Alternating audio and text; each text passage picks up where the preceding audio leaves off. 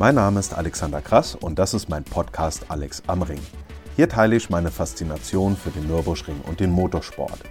Ich freue mich, dass ihr dabei seid. Mehr Infos auch zu den einzelnen Episoden gibt es auf podcast.alexkrass.de.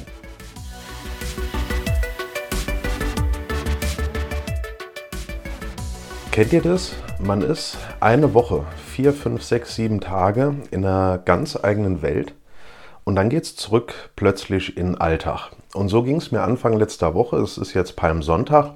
Vor genau einer Woche, wir sind jetzt kurz vor fünf, Sonntag äh, später Nachmittag, waren die 24 Stunden dann plötzlich rum.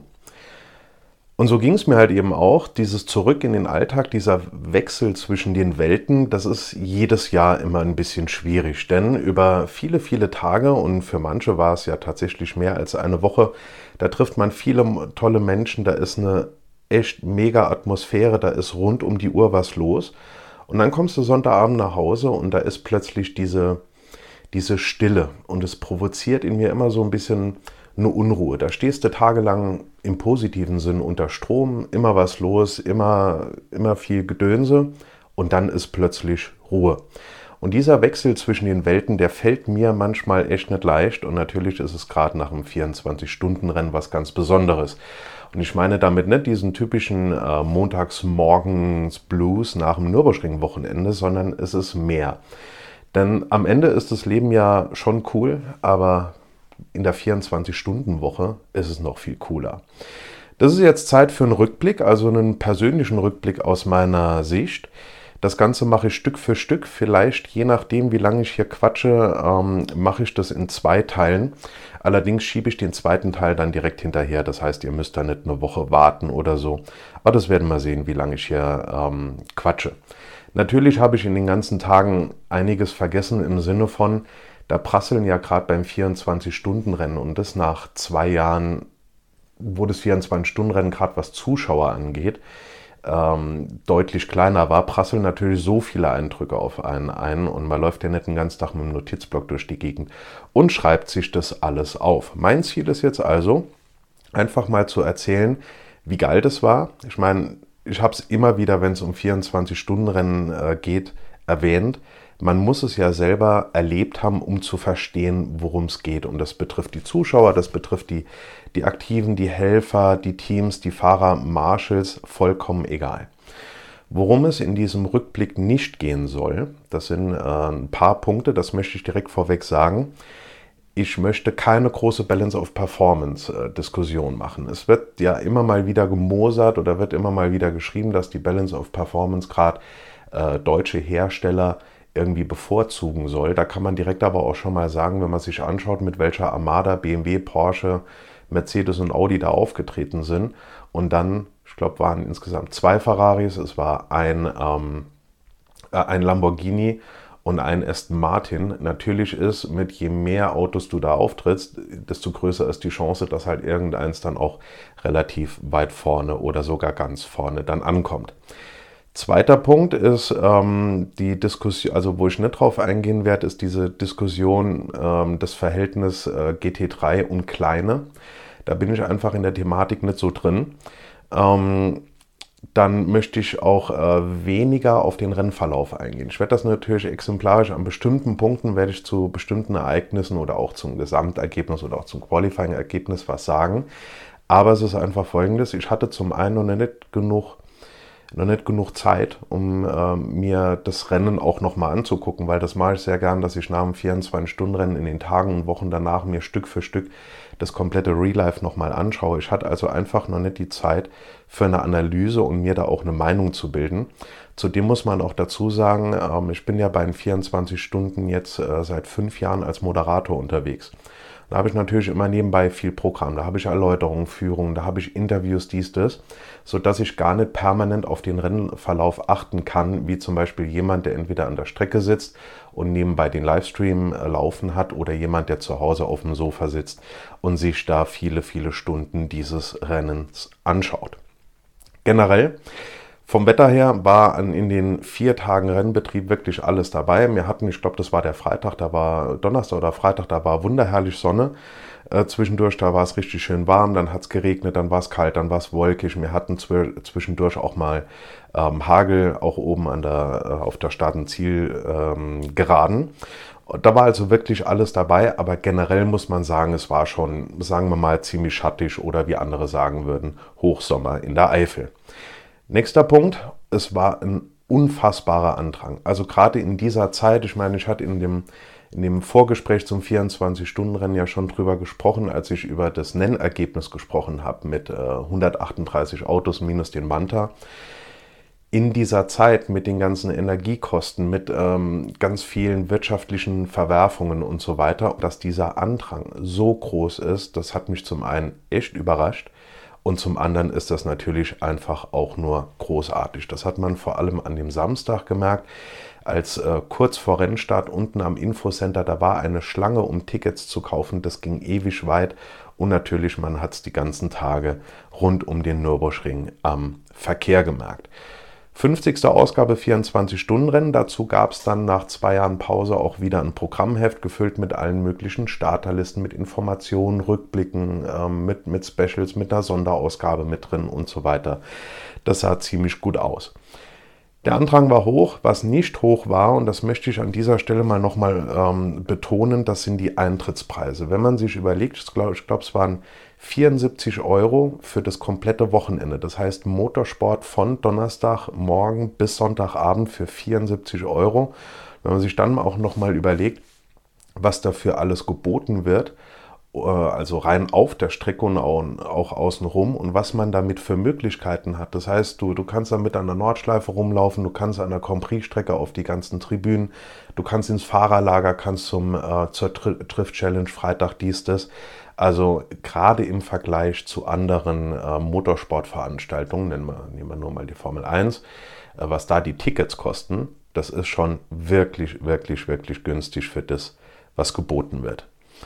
Die Stimmung und die Atmosphäre ging ganz klar nach dem Motto, wir sind wieder da und es waren wirklich alle wieder da. Also ich habe unzählige Freunde und Bekannte aus den letzten 16 Jahren, 17 Jahren am Nürburgring getroffen und es war einfach richtig, richtig toll, so viele äh, bekannte Gesichter zu sehen, die man vor allem halt eben in den letzten zwei, drei Jahren dann kaum gesehen hat.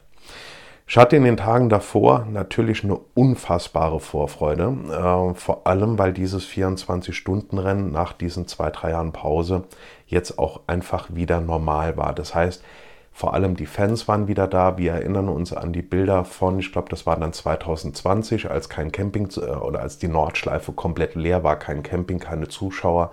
Und man hat es gerade auf den Nacht-Onboards gesehen, wo die im Prinzip äh, im Dunkeln durch ein, äh, über einen Feldweg durch den Wald geballert sind, um es mal so auszudrücken. Ähm, das war natürlich jetzt nach diesen zwei Mal, wo, de, wo die Zuschauer entweder nicht kommen konnten oder halt eben beschränkt waren, war das natürlich eine ganz großartige Sache. Es gab im Vorfeld auch ein paar Anpassungen im Reglement. Ähm, da möchte ich nur auf zwei Punkte eingehen, weil ich die besonders interessant finde. Zum einen, es gab eine Vorwarnung für die Flaggen. Das heißt, ich glaube, 300 Meter vor einer Flagge, das heißt ähm, gelb, doppelgelb, Code 60 oder sowas, wurden die Fahrer im Cockpit vorgewarnt, was natürlich der Sicherheit extrem geholfen hat. Naja, es gab den einen oder anderen, ähm, der äh, in einer Doppelgelbphase oder in einer, in einer, Gefahrenzone, ich weiß jetzt nicht, Doppelgelb, Gelb, Code 60, irgendwas war es, ähm, irgendwie noch schnell acht Autos überholt hat. Ähm, könnte man jetzt sagen, Momentversagen, weil ich glaube, das macht keiner absichtlich, aber ähm, ja, das ist schon ein trauriger Rekord. Zweite Anpassung im Reglement, die ich persönlich sehr interessant finde, ist, dass das Rennen dann abgewunken wird, wenn der Erste nach 24 Stunden über die Linie fährt. Und das war ja ein Detail, beziehungsweise halt auch ein Unterschied zur Langstrecke. In der Langstrecke bei den vier oder sechs Stunden Rennen ist es ja so, der, ähm, die vier Stunden sind vorbei, die Uhr hält an und dann müssen alle noch so lange fahren, bis der Gesamtführende dann über die Linie fährt nach Ablauf der vier Stunden. Beim 24-Stunden-Rennen war es immer so, dass mit Ablauf der 24 Stunden, egal wo der Gesamtführende war, wurde das Rennen abgewunken und die waren dann halt eben im Ziel und hatten die 24 Stunden geschafft. Und dann kam halt eben irgendwann dementsprechend der Gesamtführende. Jetzt wurde das gemacht wie bei der NLS, das heißt, nach, ähm, nach Ablauf der 24 Stunden müssen alle noch so lang fahren, äh, bis der Gesamtführende dann halt eben über die Linie ist. Warum wurde das gemacht? Natürlich hatte sich vor dem Ablauf der 24 Stunden immer ein, ähm, ich will nicht sagen ein Stau gebildet, aber es gab natürlich einige Fahrzeuge, die haben dann langsamer gemacht, um dann halt eben irgendwie, sagen wir mal jetzt ganz blöd gelaufen, nicht bei... Ähm, 23, 59, 09 irgendwie noch über die Linie zu fahren und dann noch eine Runde fahren zu müssen. Um das halt eben zu verhindern, hat man das anders geregelt. Jetzt hat es natürlich dazu geführt, das hat man gerade gesehen bei, ähm, so sagen wir mal, Schwalbenschwanz, kleines Karussell, ähm, Galgenkopf, Döttinger Höhe, Natürlich sind die Fahrzeuge dann, die Teams haben ein bisschen gerechnet, die Fahrzeuge sind ein bisschen langsamer gefahren, wenn sie dementsprechend Vorsprung vor dem äh, jeweils hinter, ihm liegen, hinter ihnen liegenden in der Klasse hatten und sind dann natürlich langsamer gefahren, haben gewartet, bis dann in diesem Jahr dann der Phoenix Audi durch ist und sind dem dann munter hinterhergefahren. Fangen wir mal an, Stück für Stück, die Nachbetrachtung. Ähm, an diesem Mittwochnachmittag hatte ich eine ganze Menge oder hatte ich eine Reihe an äh, Terminen und Vorbesprechungen, denn so ein Wochenende muss natürlich dann auch dementsprechend äh, geplant und organisiert sein. Deswegen konnte ich leider nicht, hatte es einfach zu spät auf dem Schirm zum Adenauer Racing Day. Der Adenauer Racing Day äh, war dieses Jahr mega voll. Das äh, gibt es ja seit vielen, vielen Jahren, ist eine geile Institution. Und ich war vor einigen Jahren mal dabei und da müsst ihr auf jeden Fall hin. Das heißt, da ist eine Bühne, da ist große Show, da kommen dann etliche Fahrzeuge, da gibt es Interviews, da gibt es Aktionen, ähm, da gibt es Autogrammstunden, alles Mögliche. Das ist einfach, also Adenau ist absolut geplatzt und es ist einfach wirklich ein mega, mega Event. Also im nächsten Jahr, Mittwoch, wenn er, wenn er sonst eher später kommt, kommt auf jeden Fall dann Mittwochs und geht zum Adenauer Racing Day. Schauen wir uns mal das Ganze außenrum an. Ich habe natürlich den äh, Mittwochabend dann auch genutzt, um mir das Fahrerlager und das ganze Gewusel und Treiben dort mal in Ruhe anzusehen. Wo auch viel los war, ähm, Boulevard, da gab es viel zu sehen. Da gab es, glaube ich, an dem Donnerstag noch auch eine entsprechende Autogrammstunde. Da gab es ganz viele Stände, da gab es äh, aufgereiht parallel zur Ringarena ähm, Autos aus diesen 50 Ausgaben. Da stand unter anderem dieser, was war das, ein T4, dieser VW-Bus, der mal mitgefahren ist. Der Osram Lambo stand da. Dann stand ein Mantel Porsche da.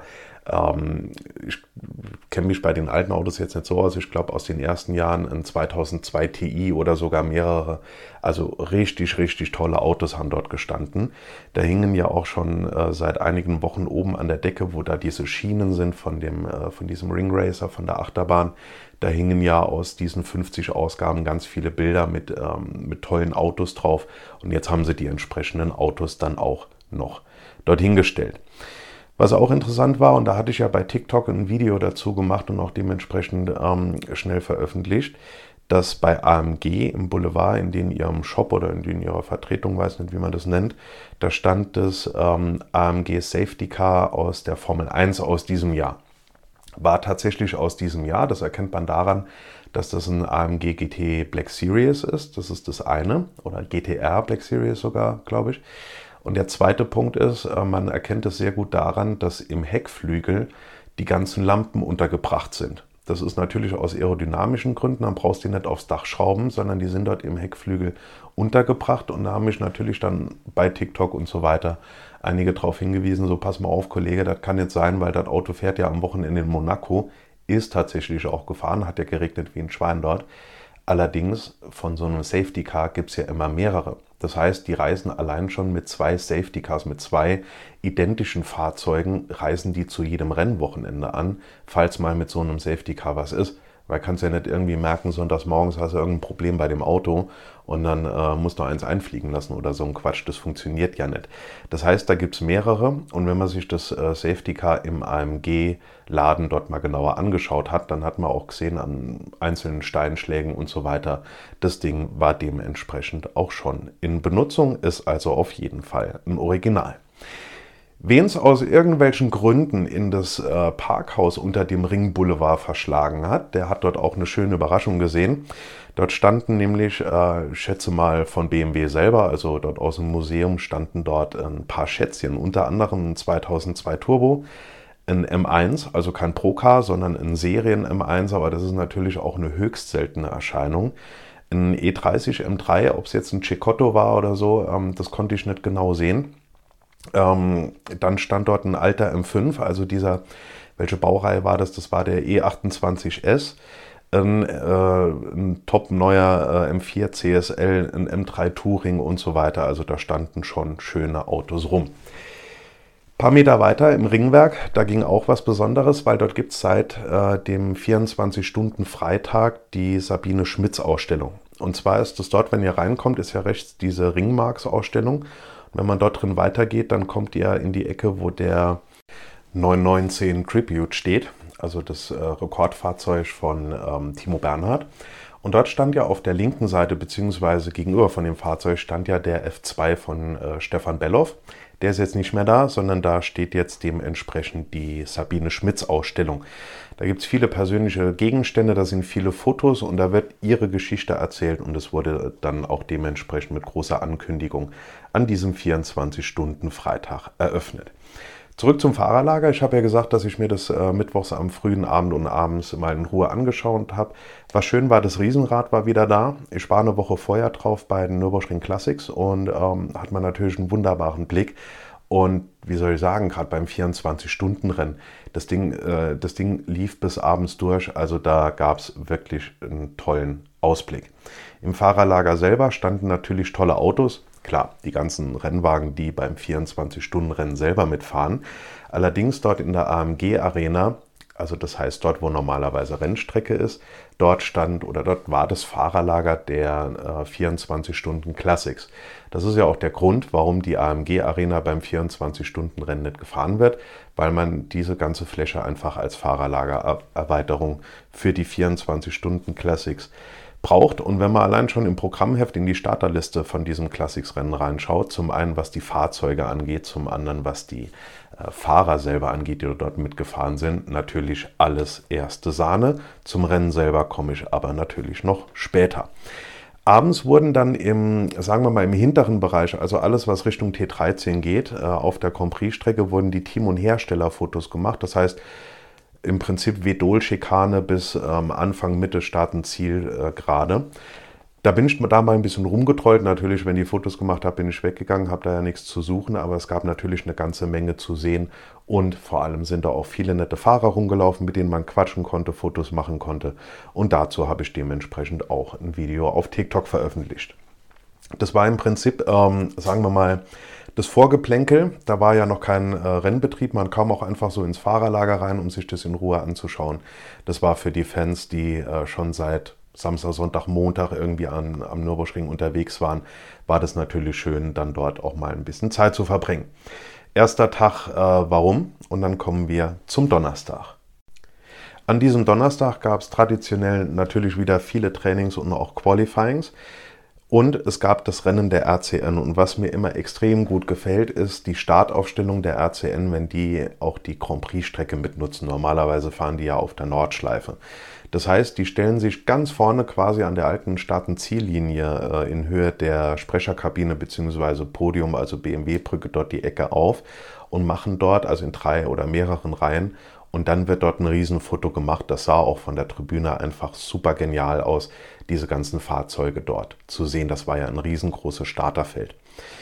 Was auch wichtig ist zu erwähnen, ich meine, was das 24-Stunden-Rennen angeht, da, da spielen diese ganzen Rennserien, die, auf, die nur am Nürburgring stattfinden oder größtenteils am Nürburgring, die spielen da natürlich eine große Rolle. Wir sind natürlich bei der NLS da haben wir zum allergrößten Teil die, äh, dieselben Fahrzeuge, dieselben Fahrer. Aber auch von der RCN fahren ja viele Fahrer dann beim 24-Stunden-Rennen mit. Oder anders gesagt, viele Fahrer, die beim 24-Stunden-Rennen äh, mitfahren, fahren dann auch donnerstags oder bei sonstigen Läufen bei der RCN mit. Und das Ganze gab es dieses Jahr dann schon zum 25. Mal. Für mich war der Donnerstag dann an diesem Wochenende dementsprechend auch der erste Einsatztag bei den 24-Stunden-Rennen äh, als Moderator. Hat mir dieses Jahr wieder unfassbar viel Freude gemacht. Ich freue mich da immer mega drauf, habe ich ja eben schon erwähnt. Generell diese Vorfreude aufs 24-Stunden-Rennen und dann noch dort moderieren zu können, das ist für mich echt einfach das Größte. Und wir hatten wirklich tolle Gäste da und ich würde mal sagen, so ein Viertel bis ein Drittel waren ähm, äh, Dauertäter, das heißt Dauergäste, also die oft da sind, die regelmäßig zu verschiedenen Veranstaltungen oder halt eben dann auch zum 24-Stunden-Rennen da sind. Das ist einfach nur großartig. An diesem ersten Tag hatte ich dann auch ein Interview mit einem Fahrer, den ich persönlich sehr, sehr mag und auch sehr schätze. Unheimlich sympathischer Kerl. Das war nämlich Kevin Estre. Und da muss ich jetzt mal was dazu sagen. Ich habe ja eben schon erwähnt, dass man als, äh, dass ich als Moderator nicht immer so die Zeit habe, das alles dann, ähm, so ein Rennen zeitnah zu verfolgen. Das ist auch vollkommen okay was diese ganzen Einschätzungen und Interviews und Stimmen zum Rennen und so weiter angeht, das sehe ich dann nicht irgendwie als Fernsehinterview oder als Livestream-Interview, sondern lese mir dann später irgendwelche Artikel und irgendwelche Interviews durch. Ich kannte also Kevin Estre, ich wusste, wer das ist, ich wusste, der ist Franzose, ich wusste, der fährt hier und da und der hat schon das und das erreicht und keine Ahnung was alles. Hatte allerdings noch kein wirkliches Live-Interview mit ihm gesehen oder hatte es nicht so als das wahrgenommen, hatte nur dann ähm, ihn zum ersten Mal an diesem 24-Stunden-Mittwoch abends, als die Teams-Fotos von, beziehungsweise das Herstellerfoto von Porsche in der Vedol-Schikane gemacht wurde, hatte ich ihn dann getroffen. Und hatte ich auf seinem Rennanzug gesehen, Kevin Estro und dann halt die französische Flagge. Also bin ich ganz normal hingegangen und habe ihn dann halt auch Franz auf Französisch angesprochen. Und da haben wir so hin und her gequatscht und habe ich gesagt, ich bin der und der. Wir machen morgen Interview und dann ähm, so ein bisschen abgesprochen halt. Und dann kam einer und ich hatte mir zwischendurch gedacht, na ja gut, dann musst du halt die Fragen und die Antworten dann dementsprechend übersetzen. Ist ja kein Problem. Das hatte ich vor drei Jahren mit ähm, äh, mit Arturo Merzario hatte ich ein Interview, der kann, kann nur Italienisch. Das heißt, ich habe die Frage auf Deutsch gestellt. Die wurde dann, ähm, also habe die auf Deutsch sogar dem, dem Publikum gesagt, die wurde dann von einem Übersetzer, dem ich so auf Englisch gesagt habe, dann auf Italienisch übersetzt und dann nochmal zurück übersetzt. Das war natürlich ein ziemliches Gewusel auf der Bühne, hat aber irgendwie funktioniert. Bei Kevin Estra habe ich mir gedacht, gut, dann sagst halt die Frage auf Deutsch zum Publikum, sagst es, äh, fragst ihn auf Französisch, er antwortet auf Französisch, du übersetzt es wieder. Ist ja alles kein Problem. Ja, und dann haben wir so gequatscht und auf einmal kam einer vorbei und meint so, ja, mein Kevin, wie ist es? Und er dann so ganz normal auf Deutsch, ja, alles klar. Und bei dir? Und dann habe ich gesagt, ach, Sie sprechen auch Deutsch? Und dann meinte er so, ja klar, spreche ich Deutsch. Und es war für mich natürlich mega peinlich, weil das hätte ich A irgendwie auch wissen können, aber B, wir haben halt ewig auf Französisch gequatscht. Wir haben dann am Ende drüber gelacht und der Vorteil war, ähm, wir konnten das Interview normal auf Deutsch machen. Während dieses Interviews habe ich ihn angesprochen und zwar auf das, was ich sagen wir mal den Kevin Estro Move nenne.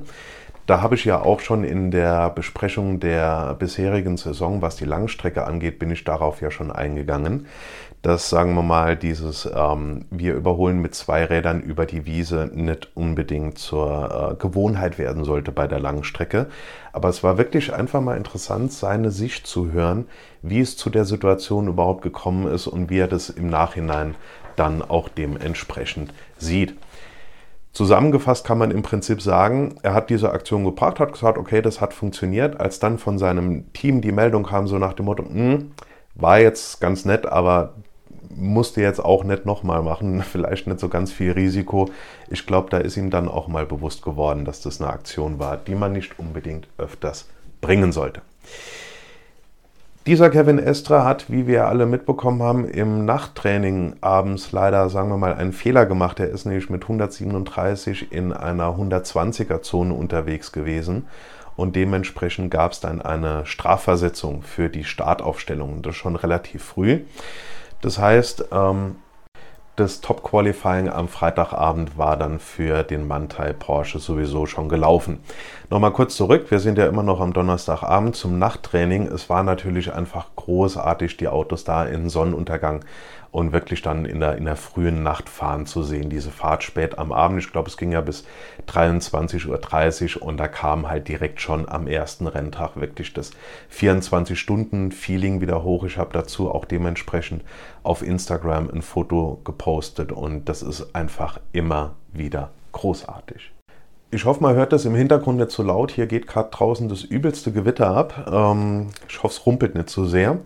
Dann gehen wir mal zurück, um äh, uns den Freitag anzuschauen. Da war natürlich das äh, Classics-Rennen und das Tourenwagen-Legendenrennen, waren diese zwei Aufhänger, über die sich vor allem diejenigen gefreut haben, die einfach auf diese alten Autos stehen. Tourenwagen-Legenden, das ist natürlich einfach klasse von diesem ähm, 109er Mercedes oder auch vom E30 M3.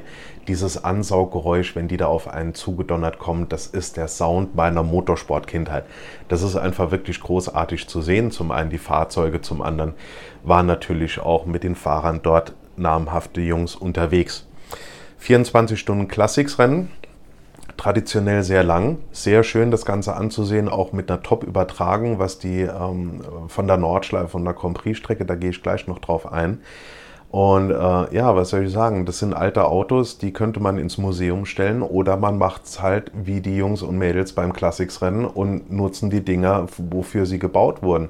Die geben nämlich dann wirklich alles und da wird auch nichts geschont. Das heißt, das ist fahrerisch einfach mega. Die haben keine Fahrhilfen, das Ganze bei trockenen, halbtrocken, nassen Bedingungen. Also was da, äh, was da an Fahrdynamik drin ist. Ich meine, gerade im Vergleich zu den ganzen GT3 und zu den ganzen Autos, die beim Hauptrennen mitfahren, die wie Schienen über, durch die Kurven gehen stellenweise. Das, äh, das ist einfach wirklich nur großartig, was man da alles sieht. Und da sind wir äh, gerade beim Thema, was ich eben gesagt habe, diese tollen Aufnahmen, die tolle Kameraabdeckung. Da muss ich wirklich mal muss ich wirklich sagen, also was die Regie geleistet hat bei der Menge an Kameras, das waren ja allein schon etliche Kameras rund um die Strecke, etliche Onboards. Da bist du beim Heli, keine Ahnung was alles. Ähm, zum einen das von der Regie her zusammenzustellen und zum anderen, welche Neu Neuerungen an Kameras, die dieses Jahr äh, am Start hatten, das war schon richtig geil. Mal, nur um mal ein paar zu nennen. Allein diese Laufkatze, diese fahrende Kamera an der Staaten-Zielgeraden, die ging ja über rund 800 Meter. Eine Kamera, die 800 Meter, also wo diese Seile die Spannweite da haben.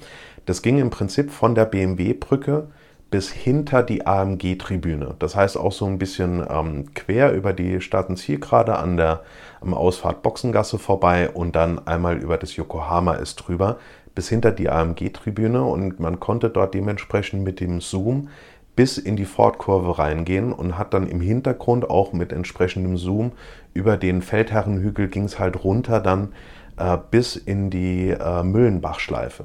Da wurde also eine, eine Weite der Grand Prix-Strecke abgedeckt. Ich meine, wenn du da ein bisschen nach rechts, rechts schwenkst, dann hast du da auch die, ähm, ich glaube, das heißt Bielstein-Kurve, was früher Bitburger und dann Warsteiner Kurve war, also wo es dann runtergeht, quasi zu in Anführungszeichen Gegengeraden.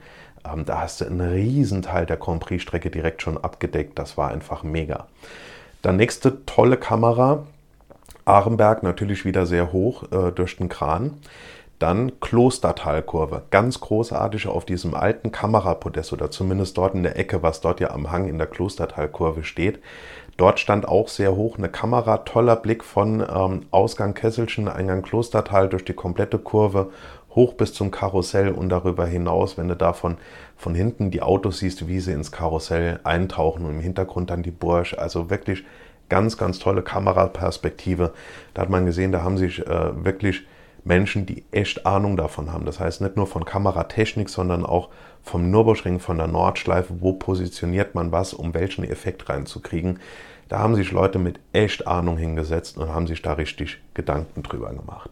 Gerade dieser Bereich Klostertal, Karussell, Hohe Acht war super abgedeckt. Denn das nächste war die Kamera im Karussell. Die konnte einmal die komplette runde Spannweite des Karussells mitgehen dann, wenn ein Fahrzeug am Ende des Karussells war und ist da so rausgeploppt aus, der, aus den Beton, äh, Betonplatten, dann ging, ging, die Kamera hoch. Die, die Strecke geht ja da in diese Senke rein und dann der Anstieg zur hohen Acht und konnte das dann ganz, also konnte die Kamera hochgehen mit einem Kran und dann mit dem Zoom dementsprechend das Auto und entsprechend dann auch Positionskämpfe dort richtig, richtig gut verfolgen. Und die nächste Kamera in der Ecke, die echt großartig war, war eine mega hoch installierte Kamera oben an der Hohen Acht, das heißt Ausgang Steilstrecke in dem Bereich. Die konnte dementsprechend vom Karussell, also Auffahrtkarussell, dann Karussell selber, Ausgang Karussell und dann stehen da ja ein paar Bäume, wo man kurz nichts sieht, aber dann den größten Teil des Anstiegs äh, der Hohen Acht mitverfolgen und dann über die Hedwig, Hedwigshöhe bis zu dieser rechts und dann diese Doppellinks und dann wieder rechts äh, Richtung Wippermann. Also auch richtig geile Perspektive und man konnte dort richtig, richtig weit sehen. Nächster Punkt war dann halt äh, Pflanzgarten 1. Da hat, da hat man sich ja in den letzten Jahren immer mal wieder einen Spaß gemacht und hat dort eine Kamera in Leitplanken installiert, die dann dementsprechend auch die springenden Fahrzeuge aufgenommen hat. Auch in Slow Motion. Und jetzt war es dann halt eben, dass das quasi so ein Dreiviertelblick entgegen der Fahrtrichtung auf die Sprungkuppe war. Und das war natürlich gerade äh, bei Fahrzeugen, die richtig, richtig weit fliegen oder auch bei den Classics, war das natürlich einfach nur eine richtig geile Kameraeinstellung. Dazu gab es natürlich noch ähm, viele Kameras mehr, die angepasst wurden, die ein bisschen umpositioniert wurden. Also wirklich eine tolle Abdeckung. Plus, wie gesagt, die etlichen Onboards. Das muss man ja alles erstmal handeln. Dann kommt der Heli dazu. Dann diese, allein die Kameraqualität im Halbdunkeln und im Dunkeln. Das war schon mega um einfach das Rennen zu verfolgen. Ich meine, wenn man sich das mal von früher überlegt, vor ein paar Jahren war das 24-Stunden-Rennen in der Dunkelheit, da wurde einfach nur die Startenzielgerade entgegen der Fahrtrichtung gezeigt und dann wurden die Kommentatoren eingespielt, die selber aber auch jetzt nicht so viel Bild zur Verfügung hatten, um das Rennen dementsprechend zu kommentieren. Die brauchen ja diese ganzen Bilder und die ganzen Informationen. Und was sich da in den letzten Jahren getan hat, das ist einfach nur großartig. Und wenn man dann noch überlegt, das Ganze wird über etliche Sender, über Livestreams, über dies, das weltweit gesendet und hat einfach Hunderttausende oder sogar noch mehr Zuschauer. Das ist wirklich einfach großartig. Am Freitag war dann abends das ähm, Top Quali. Da äh, war der Mantai, wie gesagt, leider nicht dabei aufgrund dieses ähm, Doppelgelbvergehens und am Ende stand halt eben bekanntermaßen der Ferrari auf Pole wo man dann halt eben auch gemerkt hat, ähm, diese ganze deutsche Hersteller werden bei der BOP bevorzugt Diskussion ist, ähm, ist Quatsch. Bei, dieser, bei diesem Top-Qualifying waren die Tribünen, vor allem die Haupttribüne, die war fast randvoll. Die Menschen dort haben richtig mitgefiebert, das hat man gemerkt an den ganzen Reaktionen und damit merken wir auch, das Format kommt an das, das passt. Das ist also nicht irgendwie nur eine Zusatzveranstaltung und macht dort noch was Spannendes für irgendwie für einen Fernseher oder sowas. Ähm, da gab es ja immer so ein bisschen Gespräche, als es eingeführt wurde, sondern das macht das Ganze wirklich spannender. Das ist ein absolut legitimes Format. Die Spannung war da. Es war wirklich, wirklich gut gemacht und hat die Fans auf der Tribüne und uns dementsprechend auch gefreut. Diesen Donnerstag, äh, nee, Quatsch, Donnerstag war schon vorbei. An diesem Freitag hatte ich einen äh, Interviewpartner, den ich schon drei, vier Mal im Interview hatte, wenn nicht sogar öfters. Und zwar Mr. DTM Bernd Schneider. Das hat wieder mega Spaß gemacht, war ein tolles Gespräch.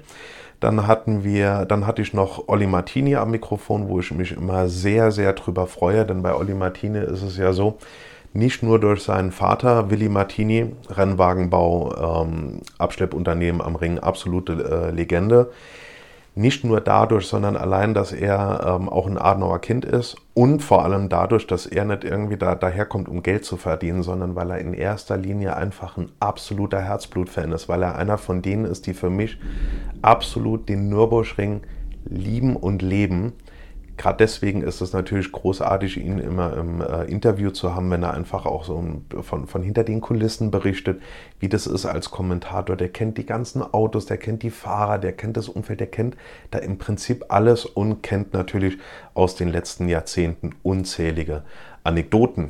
Und zum ersten Mal hatte ich einen äh, Mann im Interview, den ich schon sehr, sehr lange kenne und den ich natürlich auch sehr mag. Das war nicht mein Vater. Ähm, der ist bei Sorg Rennsport jetzt, ich glaube, schon in der neunten oder zehnten Saison mittlerweile ähm, als Helfer im Team. Und das war natürlich schon toll. Äh, einerseits für mich, meinen eigenen Vater zu interviewen, war natürlich schon was ganz Besonderes. Ähm, und zum anderen für ihn natürlich auch richtig, richtig schön, als äh, dann als Vertreter von Sorg Rennsport, das ist ja auch ein Riesenteam, die in verschiedensten Klassen auch mit tollen Fahrern unterwegs sind, ähm, da einfach äh, unseren Gästen von diesem ganzen Leben und Wirken beim 24-Stunden-Rennen da zu berichten.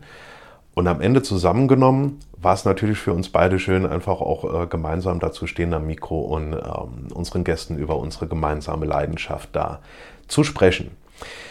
Der Freitag war damit vorbei, zumindest für mich. Für andere ging es noch weiter, nämlich mit der Trift-Challenge in der Müllenbach-Schleife. Ich war dieses Jahr, muss ich sagen, nicht dabei, weil ich in den Jahren, äh, weil ich in den Tagen davor schon nicht viel gepennt hatte. Ich meine, sind wir ehrlich, man ist beim 24-Stunden-Wochenende oder beim 24-Stunden-Rennen, bist du nicht am Ring, um irgendwie zu schlafen oder gut zu schlafen oder lang zu schlafen. Aber trotzdem waren die drei Tage ähm, vorher natürlich dementsprechend auch anstrengend, sodass ich dann äh, nach dem Top-Qualifying gesagt habe, so Freunde, ähm, ich brauche jetzt mal ein bisschen, äh, bisschen Hirnlüften, ein bisschen Ruhe. Habe mir aber die Triff-Challenge quasi, weil das nicht weit weg liegt, vom äh, Balkon aus angehört und habe von denen, äh, die da waren, gehört, dass es absolut wieder großartig war. Ich war in den letzten Jahren, wenn es äh, ging und wenn es halt eben stattgefunden hat, immer dabei. Finde es einfach eine geile Veranstaltung. Wenn ihr dort nicht wart, dann solltet ihr auf jeden Fall mal hingehen. Jetzt habe ich ein bisschen mehr als äh, eine halbe Stunde gequatscht.